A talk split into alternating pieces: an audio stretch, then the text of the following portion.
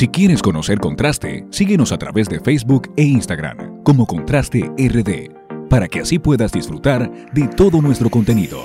¿Qué esperas para seguirnos? Contraste, donde la realidad es comparada.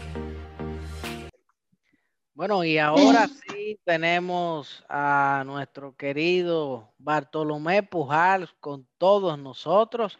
Pero antes de Bartolomé y antes incluso de saludarte, dicho sea de paso, ya estás en vivo. Eh, gracias por venir. Gracias, Gustavo. Eh, gracias, gracias por, la, invitación. Vamos a permitir que Francisco, que es nuestra voz en off, te introduzca. En unos minutos, nuestra entrevista contraste. Pero ¿por qué que, todavía tenemos, por qué que todavía tenemos a Francisco de que en unos minutos? Eso hay que arreglarlo, Sepúlveda. Cuéntanos, Bartolomé, ¿cómo te sientes? Muy bien, hermano, muy bien, eh, eh, dentro de lo que cabe, porque como bien, como bien sabes, esta cuarentena realmente, fruto de esta pandemia, nos ha provocado, nos ha cambiado la vida y, nos, ha, nos ha llevado a una situación en donde cuando creíamos que conocíamos las respuestas bien y nos cambian las preguntas. Y ahora estamos en este proceso de, de redactación, pero sobre todo en un proceso que para el caso de la República Dominicana es bastante complejo porque venimos de, de meses difíciles antes de la pandemia y también ahora que estamos frente a eventuales elecciones, eh, lo cual provoca que el ambiente sea como más confuso, más complejo para todos nosotros. Así es, así es, señoras y señores. Y en primer lugar, Bartolomé, ¿quién es Bartolomé? Bartolomé, antes de que tú respondas esa pregunta de forma ya personal, eh, Bartolomé Pujals es un político, profesor universitario, abogado y activista social dominicano. Eh, Pujal estudió Derecho en la Pontificia Universidad Católica Madre y Maestra. David va para esa universidad, por cierto, Pujals. David de que está con nosotros. Sí, va a estudiar leyes. Saludos a David. Eh, estudió una maestría en Derecho y Dirección de Empresas en la Universidad de Palermo, una maestría en Derecho Administrativo en la Pontificia Universidad Católica Madre y Maestra y un posgrado en Derecho Constitucional, Procesal Constitucional y Derechos Humanos en, la Universidad de Buenos Aires. Es, docente de Sociología Jurídica en la Pontificia Universidad Católica Madre y Maestra. O sea que por demás eh, tenemos con nosotros eh, un estimado y, como no, un letrado. Bartolomé, eh, te tienen la primera pregunta, eh, nuestro estimado David. David, eres tú, ¿verdad, o Jesús? Jesús Corona, aquí vamos a darle el privilegio de iniciar. Sí, saludando, saludando Bartolomé, gracias por, el honor que nos das de estar aquí compartiendo con nosotros. Pues la primera pregunta que tenemos en esquema y que es marca de contraste es ¿cómo se define Bartolomé Pujals en un minuto? Eso se lo hacemos a, a todos los invitados, estoy. Bueno, yo creo que eh, yo lo hago menos, pero básicamente yo soy un capitaleño, un ciudadano eh, preocupado por su país, que en los últimos 12 años se ha dedicado al activismo social, al activismo de derechos humanos, que mm, decidió dar un paso hacia la política porque se cansó de estar en la acera del frente donde no era escuchado y donde junto con un grupo de personas entendimos la necesidad de que si no vamos a las instituciones, si no cambia el liderazgo que existe en las instituciones, no va a haber forma de que pueda haber eh, eh, una regeneración de la política dominicana. Soy un tipo que le gusta la música, que le gusta... ¿Qué música? ¿Qué eh, música? Bartolomé, ¿qué música le gusta, por favor? Mira, yo soy bastante eh, versátil. Eh, a Pony le gusta, pero... Sí, me gusta, me gusta el, el, trap, algunos, pero eh, básicamente me gusta el rock y el rock pesado sobre todo. el metal heavy, me gusta ya, heavy metal. no, me gusta el heavy metal, me gusta un poco de eso, pero básicamente mis bandas favoritas son Tool, Upper Cycle, que son bandas que estaban, son un poco más de los, más de, los 2000. Eh, y algunas bandas interesantes que están saliendo ahora. Eh, me gusta el jazz también, Miles Davis, eh, ah, Coltrane. Ah, no, pero pero, pero escucho de todo, escucho de todo. Qué bueno. Y es bien versado. escogidista además. Ah, sí, soy sí. Apare- Tengo, esa, tengo esa- esa- esa- esa virtud. bueno, En eso, parte, eso está en en discusión. parte, eso hay que- hay- eso, hay que podemos, analizar. eso podemos hacer todo un debate. Sí, porque viene, el hombre va de amarillo, agui- aguilucho como yo.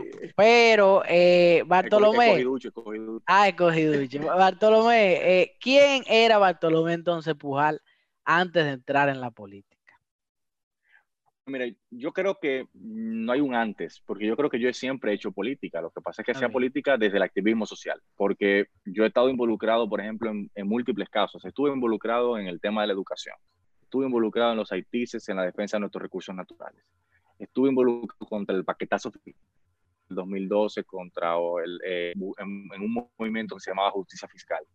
Estuve involucrado en la lucha contra la corrupción en Marcha Verde, estuve involucrado en la lucha por el derecho a la vivienda. Es decir, yo siempre he estado involucrado en reivindicaciones de carácter político. Toda reivindicación que procure derechos es una reivindicación de carácter político. Ahora, en la manera en que yo actuaba aquel- en aquel momento no era con la intención de ir a las instituciones, sino de exigirle a nuestros representantes Claro. que cumplan con esas reivindicaciones. Lo que, lo que, lo que sí cambió, cuál fue el crossover, fue que yo me di cuenta de que había una, una ruptura en, eh, en- entre la relación entre representantes y representados, en, en el diálogo que había, que tenía que haber, y que eso solamente podía cambiar si nuevos representantes llegan a las instituciones. Y por eso mm, decidí entonces mutar hacia una nueva forma de participar políticamente, sin que eso eh, me quite eh, mi alma y mi corazón de activista, el que, que no es otra cosa. Yo creo que un activista es aquel que eh, está eh, a- en donde hay una causa justa que defender. Allí donde hay una reivindicación, yo Claro. independientemente de que no sea candidato ya, seguiré participando, seguiré estando. Muy bien. Muy bien. Bueno, estimado Bartolomé, vemos cómo usted a través de todo su proceso de participación en la política es un joven que ha apostado a lo que es la nueva política. Y queremos que usted nos hable un poco sobre por qué usted cree que es necesario eso de la nueva política y cuál es la política, cuál es su concepto de la política que tenemos actualmente en el siglo XXI.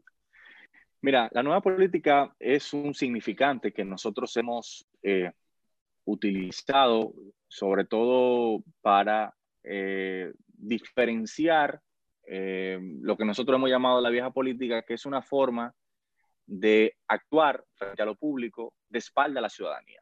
Yo he dicho que la nueva política es varias cosas a la vez. Es una visión de país, es un horizonte hacia dónde caminar, una forma en donde eh, podamos discutir sobre ideas, sobre propuestas, pero también es un compromiso, también es un programa eh, y también es un reto. Porque eh, cuando lo hago partiendo en cosas, se expresan muchas cuestiones fundamentales. Por ejemplo, en el tema de la campaña nuestra electoral, nosotros, eh, una forma de demostrar lo que es una nueva política es que nosotros hemos dicho que la política la han hecho cara para evitar que los ciudadanos comunes y corrientes como nosotros podamos acceder a la política. Así es. Porque si ustedes cualquiera tienen inclinaciones en la política, lo primero que le van a decir es que ustedes tienen para poder participar en la política. Y precisamente por eso los candidatos, eh, además, no transparentan de dónde reciben fondos. Y una forma, yo creo que de, generar un- un- un- una diferencia entre la forma en que se ha hecho política frente a esa nueva política que nosotros planteamos era, por ejemplo, la de que nosotros fuimos el único candidato que rendimos cuenta de forma eh, simultánea. Es decir, nosotros colgamos en nuestra página web, por ejemplo, un archivo que estaba alimentándose constantemente en línea y donde podía la gente ver lo que nosotros recibíamos y lo que nosotros gastábamos en nuestra campaña. ¿Por qué? Porque nosotros hemos dicho que la nueva política es aquella que no tiene dueño y que de tener un, un dueño es la ciudadanía, precisamente por- porque los políticos están de dónde reciben sus fondos. eh, si no lo hacen cuando son, cuando son candidatos que no están en ningún puesto electivo, no lo van a hacer cuando lleguen a las instituciones. Entonces, la nueva, la nueva política es básicamente es esa, es, es esa, esa, esa visión que busca generar una nueva relación entre los ciudadanos y sus representantes, en donde yo pueda pararme aquí frente a, frente a ustedes eh, como un común y corriente, o sea, como una persona que padece los mismos problemas y que ha decidido participar en la política para resolver esos problemas, pero no desde una posición de privilegio, sino desde una posición de honor. Es decir, que pasar a la política sea una cuestión verdaderamente ciudadana, que se pueda romper esa lógica vertical en la que se ha convertido la política, entre el jefe, los mesías, entre quien determina eh, que tiene la única razón y que por tanto todo aquel que, quiera participar tiene que seguirla, no sobre la base de la deliberación, sobre la base de la, de la argumentación, sobre, sobre la base de una construcción colectiva. Y ese, eh, eh, yo creo que pudimos en esta campaña que pasó generar varias conversaciones sobre temas que no estamos acostumbrados a ver. Y eso se vio en los debates en los que participamos, en donde hemos visto cómo los políticos están acostumbrados a hacer políticas por nota de prensa, políticos que se hablan a sí mismos, políticos que solamente hacen monólogos que no están sujetos a la interacción y sobre todo a la interpelación de la ciudadanía. Yo creo que esa es la nueva política, una que busca generar horizontalidad, que busca que la ciudadanía común se vuelque a la política, que participe de diversas maneras, pero sobre todo que la acerque, que la aterrice a la gente, porque lo que ha pasado en los últimos 20 años, no solamente en la República Dominicana, sino en todo Occidente, en, toda, en todos los, espacios donde hay democracias de tipo liberal, es que ha habido un cuestionamiento que se resume en una consigna que todos ustedes la habrán escuchado de no nos representa. Exactamente.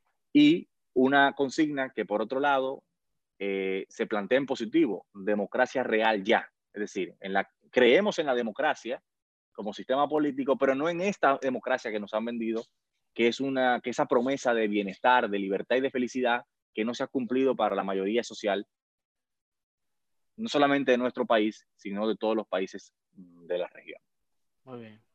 Siguiendo el razonamiento que está haciendo estimado Bartolomé sobre los retos eh, de hacer de desviarse de la política tradicional para hacer nueva política, vemos que eh, surge como candidato a la alcaldía joven. ¿Qué reto presentó esto para recibir el apoyo del sector empresarial, usted conociendo la importancia que tiene este en el Distrito Nacional? Mira, es bueno que tú sumes esa pregunta. La pregunta es, es, es, muy interesante porque yo creo que primero yo era el candidato más joven eh, todos los demás candidatos, eh, la candidata más joven que seguía era Carolina, que tenía 50 años. Y a mí era el único candidato que le preguntaban por qué no aspiré a regidor o por qué no aspiré a diputado o por qué no aspiré a otra función. Es decir, como que yo no tenía el derecho a aspirar a alcalde. Es decir, por mi juventud, porque no vengo de familias de políticos, porque no vengo... No he tenido experiencia, quizás eh, dentro de las instituciones. No, en ese caso no, porque ninguno de ellos tenía, ninguno de ellos tenía experiencia, salvo Johnny, que fue alcalde, pero Johnny tiene 80 años, y Domingo Contreras, que fue secretario general, pero básicamente es por el abolengo o por los recursos. Es decir, se me planteó un, un, un, reto doble, construir una propuesta realmente con la ciudadanía y desde la ciudadanía y para la ciudadanía, sino que yo también tuve que luchar por el derecho de ser candidato. Primero por ese derecho, la posibilidad de participar como candidato y de tener que verme siempre enfrentado a la pregunta de por qué. Yo decía, pero ¿por qué no el otro no aspiró a regidor? ¿Y por qué, yo, por qué yo no puedo y por qué el otro sí? Precisamente porque en la política dominicana, bajo esa premisa que comentaba al principio de que le han hecho cara para evitar el acceso, parece que solamente un grupo de personas puede acceder a una serie de posiciones. Solamente un grupo de personas puede acceder a ser senador o ser alcalde o ser presidente de la República y que la los, los, otros tienen o no, o no tienen la posibilidad de acceder a esos puestos, o de aspirar a esos puestos, o sencillamente tienen que pasar por un proceso más largo. Sin embargo, yo tengo muchísimos más años de militancia ciudadana como activista social que muchos de mis contrincantes. O sea, eh, participando, porque hay que decir que en los 20 años que tiene el siglo XXI, en la República Dominicana, las principales luchas que se han impulsado, la ha impulsado la ciudadanía, no los partidos políticos. El 4%, Marcha Verde, la Plaza de la Bandera, todos los movimientos que se han generado en los últimos, en, los, del 2008 para acá, han sido impulsados fundamentalmente por la juventud y sobre todo por juventud que está desafiliada de partidos políticos. Entonces ese fue uno de los primeros retos.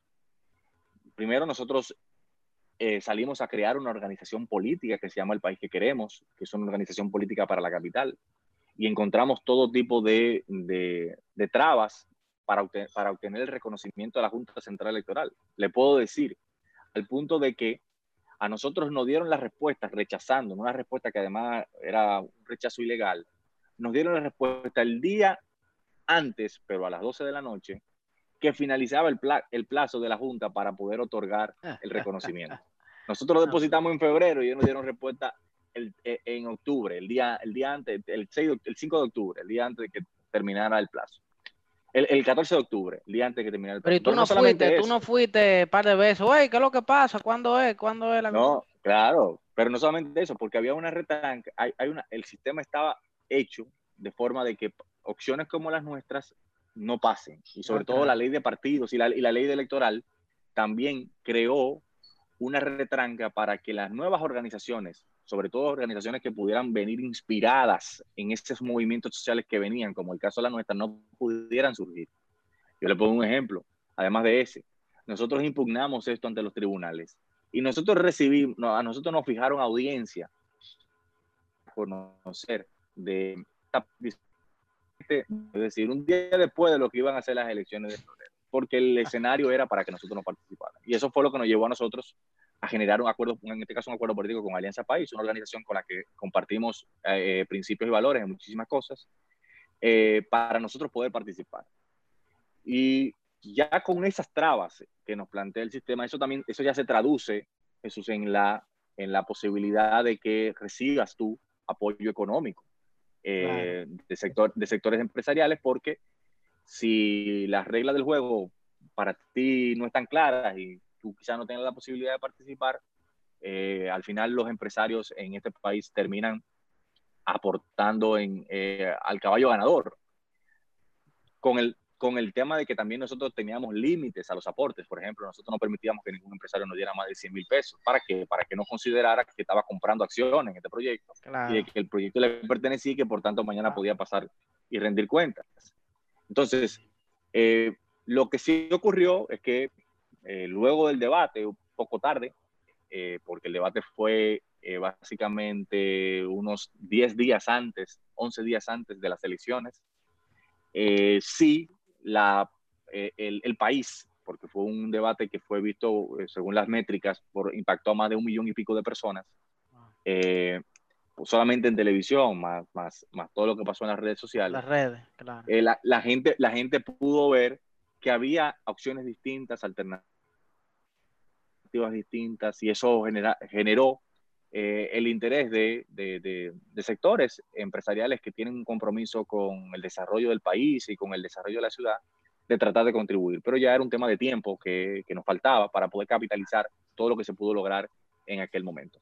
Pero lo que, en resumen, cerrándote esa idea, eh, el sistema político dominicano, de las grandes cosas que necesita, y estamos en un momento para tratar de empujar esos, esas reformas que necesita, está hecho para evitar la participación de los ciudadanos comunes y corrientes. Está, hecho para que jóvenes como ustedes, que tienen intereses en lo público, que tienen interés en, en, que, en que mejoren las cosas, por ejemplo, a, Gustavo, que lo conocí, porque me invitó como candidato a un grupo al que él pertenece y donde estuvimos hablando eh, por muchísimas horas sobre temas de la ciudad y del país, está hecho para que nosotros nos desanimemos, para que nosotros no participemos, para que nosotros veamos difícil que entrar y la política siga quedando en manos de esa vieja política que no nos representa. Y nosotros, en gran medida, por, la por lo cual hicimos ese gran sacrificio de llevar esto hasta las últimas consecuencias, era precisamente para dar un, un mensaje de esperanza, sobre todo a nuestra generación, que dicho sea de paso es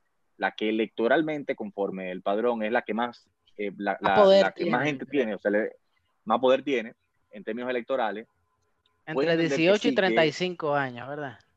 Claro, claro, que hay quienes, quienes estamos eh, dispuestos a dar ese paso al frente, a motivarlos, porque una de las razones por la cual yo me metí en política eh, por dos cosas. Y cuando digo política, digo en todo el sentido, desde el activismo hasta mi participación desde el punto de vista electoral, es primero para cambiar la vida de la gente, pero segundo, para devolverle esperanza a la gente de que la política es el espacio ideal para generar bienestar para todos. Muy bien, qué bonito. Muy bien, excelente. Eh, y, por ejemplo, con respecto a las elecciones que finalmente se hicieron en marzo, las municipales, ¿qué, qué opinión te merece esas elecciones? Eh, ya fuera de que fueron pospuestas, ¿no? Eh, ¿Consideras que fueron unas elecciones limpias eh, en pro de los candidatos? Mira, yo puedo decir, las elecciones del 15 de marzo, nosotros llegamos a las elecciones del 15 de marzo sin ningún tipo de garantías. Debo decir que em, en términos electorales a nosotros nos, afectó bastante la, suspensión de las elecciones, porque lo cierto es que nosotros llegamos a, las elecciones del 17 de febrero eh, en una hora que venía del debate.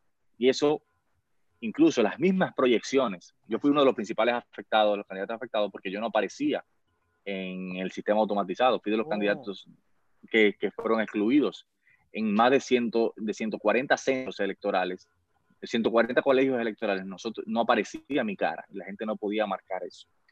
Eh, pero eso, esa ola, se transformó en otra ola, que fue una ola de indignación, provocó que incluso gente que no fue a votar el 17 de febrero salir a protestar. Pero eh, fruto de eso también se conjugó con el tema de la llegada de la pandemia, eh, que a nosotros en términos eh, particulares nos afectó bastante. Incluso si ustedes se fijan, en las elecciones del, del 15 de marzo solamente votó el 44% de, de la, del electorado de la capital, la, la, votación más baja que se ha registrado. Cuando lo usual es el 50%, pero en las elecciones de febrero se proyectaba que iba a haber una, una población mayor que iba a votar. Entonces, eh, nosotros, como dijimos, llegamos a unas elecciones eh, del 15 de marzo con una Junta Central Electoral que no, eh, no pagó por, por, su responsabilidad, que luego el informe de la OEA demostró claramente, aunque fue un, un, informe acomodaticio, pero en las partes que se pueden rescatar del informe reconoce la responsabilidad de la Junta Central Electoral. El fracaso de la Junta. sí, el fracaso de la Junta Central Electoral. Y el fíjate que al día de hoy vamos a unas elecciones de julio con la misma Junta Central Electoral y sin que nadie eh, haya pagado por eso, sin que se haya aplicado ningún tipo de sistema de consecuencia. No, y ojo, Bartolomé, discúlpame que te interrumpa. La Junta Central se encarga en términos de acta de nacimiento, de cédula, pero lo más importante es que cada cuatro años garantice unas elecciones limpias y justas. Totalmente. Y eso no lo pudo hacer. Y eso no lo pudo hacer y en detrimento eh, a nosotros, imagínate, con todas las desventajas, nosotros fuimos, después de ese debate, nosotros apostamos todo, sin recursos económicos, explotamos todo lo que teníamos para el 16 de febrero, llega, se suspende las elecciones, ya nosotros no, no, no primero no, no, nos dieron reconocimiento, íbamos aliado a un partido con pocos recursos también, eh, no teníamos eh, grandes empresarios que nos pudieran acompañar o ayudar frente a maquinarias electorales que reciben miles de millones de pesos eh, eh, para participar electoralmente eh, y frente a una ciudadanía que estaba movilizada en torno a otras cosas. O sea, yo terminé el 16 de febrero hablando de ciudad, hablando de movilidad, hablando de espacios verdes, hablando de residuos sólidos. Y yo llegué a las elecciones del 15 de marzo hablando de rescatar la democracia, hablando de que paguen quienes son los responsables. Llegué, a, llegué en otra dinámica, en donde, si bien incluso en términos, te puedo decir, eh, de mi liderazgo individual, eh, yo salí eh, realmente fortalecido de este proceso de las protestas entre febrero y marzo, porque creo que jugó un rol determinante y, y, me sentí de alguna manera acogido por toda esa ciudadanía que... Que estuviste ahí, ahí, yo, yo por lo que, nos encontramos incluso ahí en la... Sí, sí, yo fui, fui todos los días, fui todos los días, sin, sin parar, a un, a un gran costo personal, eh, porque imagínate, yo venía de un año, de, un año de campaña, eh, se suspenden estas elecciones, un mes de protesta sin parar, y luego otras elecciones. Eh, realmente fue a un, alto costo para la democracia dominicana y para eh, opciones alternativas como nosotros que, que, compiten con tantas desigualdades. Pero para nosotros no era una opción retirarnos, porque era darle el gusto a, a la vieja política eh, y garantizar que ellos pudieran de alguna manera eh, seguir eh, alimentando la idea de que un cambio no es posible. Y yo creo que ayudamos a demostrar lo contrario. Entonces, a partir de ahí, estimado Bartolomé, ¿se siente usted conforme con los resultados? Bueno, yo creo que, mira, yo, como digo, no me siento, en febrero nosotros eh, íbamos a garantizar, por ejemplo, representación en la sala capitular. Las proyecciones, incluso en los lugares donde nosotros, eh, por lo menos en la circunscripción 1, iban a garantizar que nosotros por lo menos uno o dos regidores pudiéramos conseguir. Sin embargo, el efecto de la abstención fue demoledor eh, para opciones como nosotros, que se alimentan sobre todo de una gran pobreza que regularmente no, no viene votando porque no se siente identificado en, las ofertas tradicionales. Y eso evidentemente no nos no, no, no, no, permitió eh, poder tener un representante en las instituciones en esta, en esta, en esta gestión que inicia. Sin embargo, eh, yo, por ejemplo, desde marzo para acá, yo he recibido cientos de mensajes eh, de personas que, primero, que se han quedado con no solamente, ah, fue una buena participación, sino con el ahora viene qué. Y también quedó como una ah. sensación de, una sensación, entre, una, sensación de la gente como que, bueno, este fue como el ganador, porque quien ganó, eh, ganó no fundamentalmente por, por la virtud de su propuesta, sino por el voto de rechazo que se generó contra el partido de gobierno y que se canalizó en la fuerza que más posibilidades electorales tenía. Pero yo siento que nosotros salimos eh, como un gran ganador de este proceso y sobre todo que sembramos mucho, sembramos mucho para eh, el futuro eh, a mediano y a largo plazo. creo que hemos sembrado bastante, sobre todo yo que he decidido seguir participando en política. Ahora lo que queda es ese proceso de, de reflexión, el cual yo, tanto yo como el equipo al que pertenezco, el grupo, el grupo que pertenezco, estamos, para adaptarnos a esta nueva normalidad eh, y sobre todo cumplir con objetivos fundamentales como el rescate de la democracia que pasa por la alternabilidad en el poder en las próximas elecciones. Claro. Sí, justo menciona eh, Bartolomé de la alternabilidad y de la, de, la ganadora, que fue fruto también del hartazgo que existe hacia un partido eh, de gobierno objetivamente, ¿qué le parece Carolina Mejía como alcaldesa este primer casi mes, digamos, de gestión? Sí, ya ayer cumplió casualmente su primer mes. Eh, nosotros estamos monitoreándolo porque siempre se le da sus 100, sus 100 días de, luna de miel. Eh, lo primero es que yo, eh, esto es estrictamente en términos políticos, la candidatura de, de Carolina Mejía es una candidatura hecha al vapor, cuando Carolina fue elegida en el último momento frente a la decisión del exalcalde de no, de no volver, de no ir por la reelección. Cuando ya Carolina decidió hacer esto, nosotros teníamos una, un año ya construyendo nuestra candidatura. Eh, y no, no, no, no, esto no es una candidatura improvisada. Y sobre todo, ella se montó en un discurso que era la de seguir el mismo camino. Y nosotros, parte de las conversaciones que nosotros generamos, un discurso continuista en donde realmente no hay un, un solo elemento tangible en, en los problemas que tiene la que puedan ser atribuidos a la pasada administración. Es decir, seguir por el mismo camino, como nosotros dijimos, era, era tropezarnos dos veces con la misma piedra. Precisamente porque el seguir el mismo, el, por, el, por el mismo camino, por el buen camino, como ellos dicen, era de alguna manera una forma de impunidad, era una forma de garantizar que no haya cambio, que una a lo gato pardo, es decir, cambiar algo para que nada cambie, todo se mantenga igual en materia de movilidad, en materia de espacios públicos, en materia de residuos sólidos. Fíjense cómo ha pasado esto de Duquesa. Lo de Duquesa no es culpa de Carolina, es culpa de 20 años de una visión de ciudad que el mismo camino que ella dijo que iba a seguir fue parte. La de, la de ver la basura como un problema y no como una oportunidad. Cosa que la pasada administración no hizo en lo absoluto. Al contrario, la pasada administración tomó acciones que complican hoy día que la ciudad pueda tomar una decisión para cambiar el modelo de desarrollo que tenga para que tengamos una ciudad sostenible. Con un ejemplo muy concreto. En, a mediados del año pasado, el exalcalde David Collado renovó contratos de recogida de basura hacia, hasta el 2023. ¿Qué significa esto?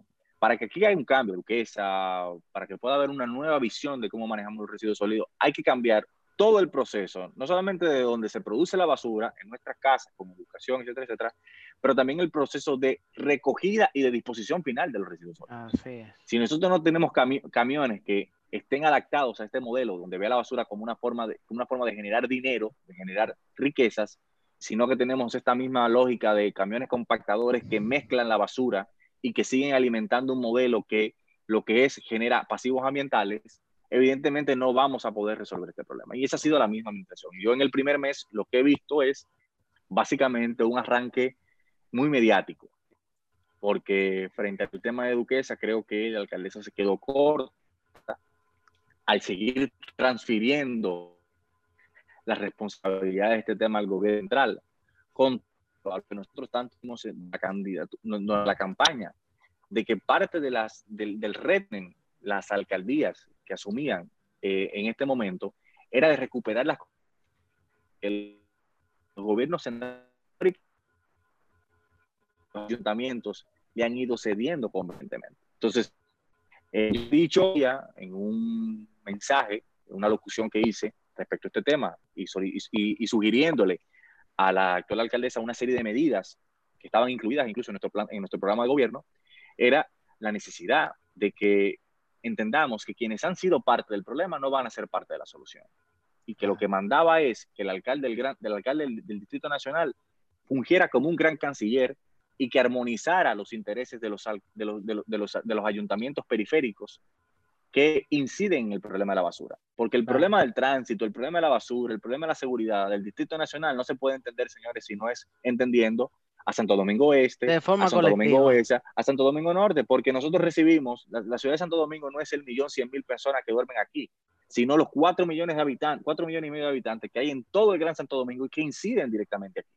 Toda la gente que viene a trabajar aquí, toda la gente que deposita basura aquí, toda la gente que puede generar situaciones de inseguridad en la ciudad de Santo Domingo. Entonces, si nosotros no entendemos este problema desde una manera, desde una nueva mancomunidad, entonces no vamos a poder avanzar eso. Y no he visto señales de esta alcaldía en ese sentido, sino que por el contrario, lo que he visto es una alcaldía que está concentrada en eh, una alcaldesa que está tirándose fotos con mangueras en la mano, fumigando, en jornadas de higienización, que ya la, que dicho que no sirven para nada. Es decir, misma la mediática de, de, de, todo eso en el rol que te sin conocer que en este mes, por lo menos, eh, se depositó ante el Consejo de Regidores eh, un programa que tenía desde hace ya varios años, casi años eh, que es la, el cambio del sentido de las vías ampliado, que es la parte del Distrito Nacional donde mayor congestionamiento hay. Eso es algo que va a cambiar, a convertir algunas arterias principales en pares viales para cambiar la forma en cómo nos movemos. Y me parece que sí es una medida que debo reconocer que es importante que se haya impulsado en los primeros, en, se impulse en los primeros 100 días y sobre todo aprovechando el tema de la pandemia, que la, gente, la mayoría de la gente está en sus casas y que hay, que hay posibilidades de pilotear en materia de movilidad una serie de programas para que cuando todo el mundo salga a la calle podamos tener evidencia y data para poder eh, eh, eh, generar programas macros en ese sentido. Claro. Y, y, tú consideras, por otro lado, Bartolomé, que el gobierno ha manejado correctamente este tema del COVID-19? ¿Qué tú opinas de eso? ¿Qué opinión te merece? Yo, yo, yo, creo que, yo, creo que, yo creo que el gobierno ha tenido un, ha hecho un uso electoral de la pandemia. Claramente hemos visto todos los escándalos de corrupción, señores, que se han desatado en medio de esta pandemia. O sea, una cosa increíble, o sea, una cosa que uno pensara que sabemos que estamos enfrentando a un partido corrupto que tiene muchos años en el poder, pero pensábamos que frente a una situación en donde está eh, en juego la vida de la gente, pudieran quizá tener algún tipo de reparo. Pero ustedes quizás han visto Juego de Tronos y como decía Lord, Lord Bailey, eh, Littlefinger, decía, las, crisis son una escalera y hay gente que ha visto esta crisis como una escalera para, para, para su se ha, se ha politizado la pandemia. Yo, ese fue un comentario que, ese fue mi comentario del día de hoy. Nosotros hicimos un nuevo segmento en el programa que es de un segmento eh, de comentarios cada quien. Y el mío fue acerca de la politización de la pandemia. ¿Qué tú Sin opinas? Mira, yo creo que, como decía un, un amigo eh, yo creo que debería ser comediante, pero él decía que nosotros tenemos que hacer una modificación de la constitución y donde quiera que diga Estado Dominicano, lo cambiemos por el IDOSA. ¿Por qué? precisamente por la politización. Ay, ay, ay, ay, ay, qué problema. De, la, de, la, pandemia. Es decir, cómo eh, el Estado ha desaparecido y, ha dejado muchísimas otras cosas en manos del candidato oficialista para tratar de, recuperar esto. Y, y, lo cierto es que la pandemia a quien más afecta es a la oposición, porque como el Estado es el que tiene el control ahora mismo de las calles, fruto de, un estado de sección que era inminente, que se declarara, no tiene iniciativa política para salir a la calle. Y la oposición no puede salir a competir eh, entregando dádivas, porque es luchar contra el Estado dominicano y en segundo lugar contra un candidato que tiene mucho dinero fruto de la corrupción. Además de que si nos estamos planteando la nueva política, la nueva política se plantea no de esa lógica de la caridad, de esa lógica de, de, de, del dar, precisamente para, para, generar una simpatía política, sino sobre la base de, las ideas. Y sobre todo también una de las razones por las que hemos, podemos afirmar que este gobierno ha politizado la situación es por la poca apertura que ha tenido a los sectores de la oposición que han planteado una serie de ideas para precisamente eh, poder avanzar en esto. O sea, yo creo que lo que mandaba en este momento era abrir una gran mesa, una gran cumbre, eh, en este caso desde el gobierno, de la responsabilidad del presidente de la República, para que pueda, en este caso, escuchar las mejores ideas e integrarlas en un plan que pueda perfectamente eh, ayudarnos a salir de esto de la forma más airosa posible. Fíjense todo, todo este proceso de, de, reapertura. Este proceso de reapertura ha sido un proceso que ya hemos visto cómo se ha dado en los primeros días y que yo eh, no quiero ser eh, temerario en esto que voy a decir, pero me parece que, primero a este gobierno no le interesa que haya elecciones en julio, pero lo que parece ser es como que quisiera tratar de que haya un rebrote para tratar de volver a contener eh, la actividad, volver a recrudecer la cuarentena y por tanto seguir con la iniciativa política. Por tanto, yo creo que ha habido una burda y lamentable politización de una situación sin precedentes, no solamente para nosotros los dominicanos, sino para todo el mundo. Y que yo creo que, a pesar de eso, eh, va a recibir el castigo del electorado en las próximas elecciones, pero que nos, lleve, nos, debe llevar a la profunda reflexión de um, lo perverso y, de lo que son capaces eh, esta gente por quedarse en el poder. Así Estimado Bartolomé, y entrando en la fase final de esta entrevista, la cual ha sido de gran, gran edificación para cada uno de nosotros y también sabemos que para nuestros oyentes, ¿usted considera que deberían celebrarse las elecciones este próximo 5 de julio? En las condiciones en las que se encuentra el país. Mira, yo creo que sí, yo creo que, mira, tanto la OEA como diversos eh, organismos que se dedican a este tema de organismos regionales, pero otros organismos que se dedican al tema de, de, las elecciones, de mantenerse supervisando elecciones, han generado protocolos para eso. Incluso hace un, casi un mes, en el momento más difícil de la crisis, Corea del Sur realizó sus elecciones. Corea del Sur ha sido uno de los países más afectados, uno de los países que ha tenido mejor respuesta, pero de los países que ha tenido mayor, más, más afectados con el tema de la pandemia.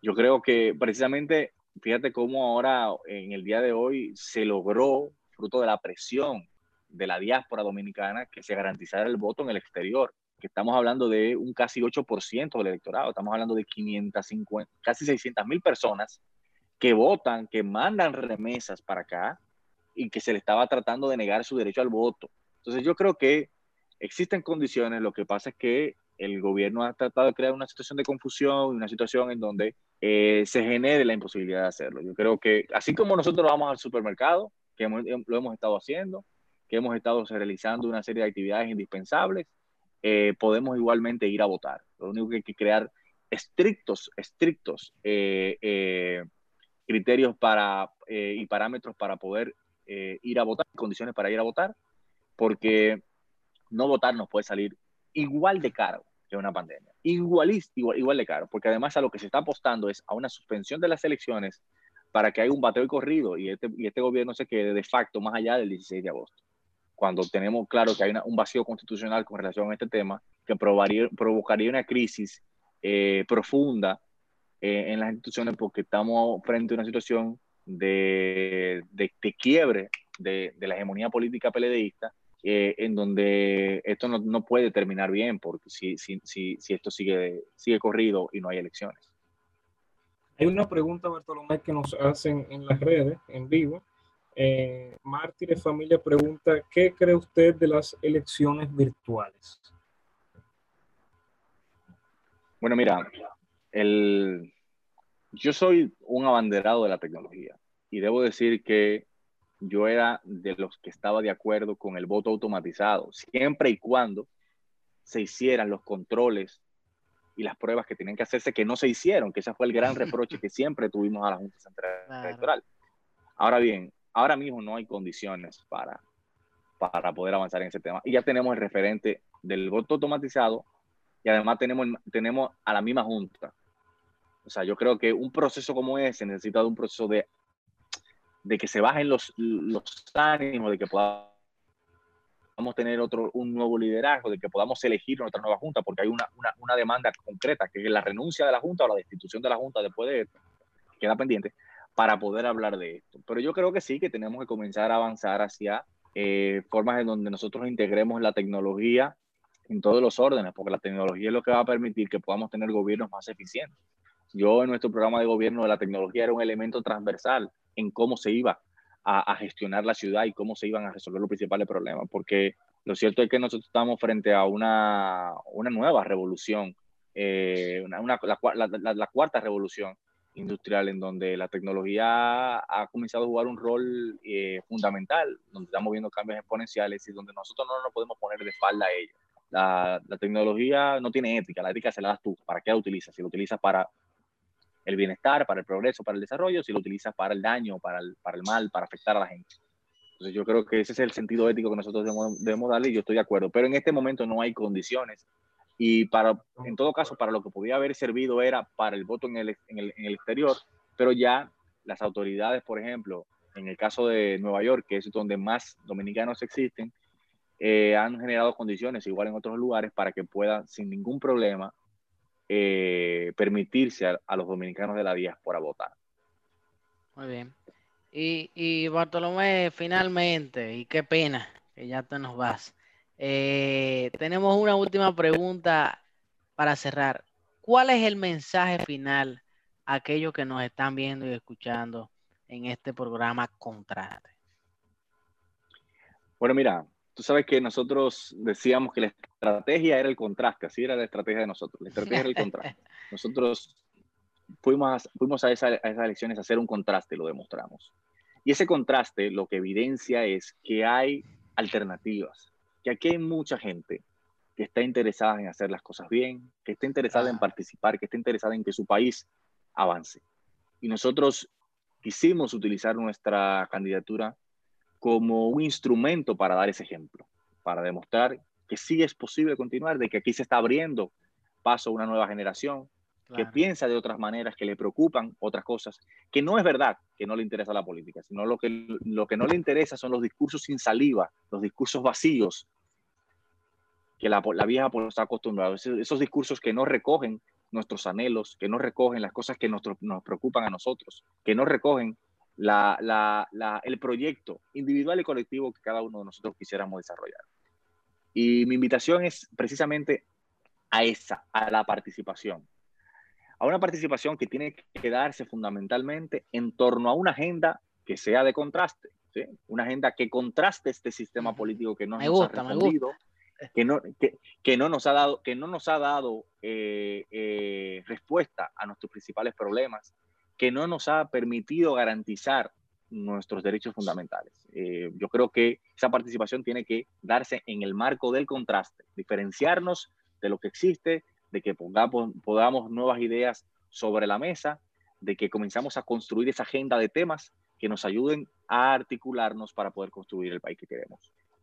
Claro, qué bueno. No, de verdad, Bartolomé, eh, no sé si Un aplauso se para se puede dar aplauso, eso iba yo a Claro, preguntar. Y estoy-. Estoy seguro que, que quienes están escuchándonos, eh, pues seguramente también lo hicieron en sus casas a través de, de todo lo que tú has dicho, porque Se han hecho más preguntas, pero lamentablemente. sí, no, incluso el Sí, programa se acababa a las 8, pero nosotros Sí. dijimos, bueno, espérate, eh, esto hay que terminarlo con, con honores. y, y de verdad que es un Le, placer. le pusimos, le pusimos tebia ahí. Sí, y de lo duro, de lo que ponen aquí, tú oye.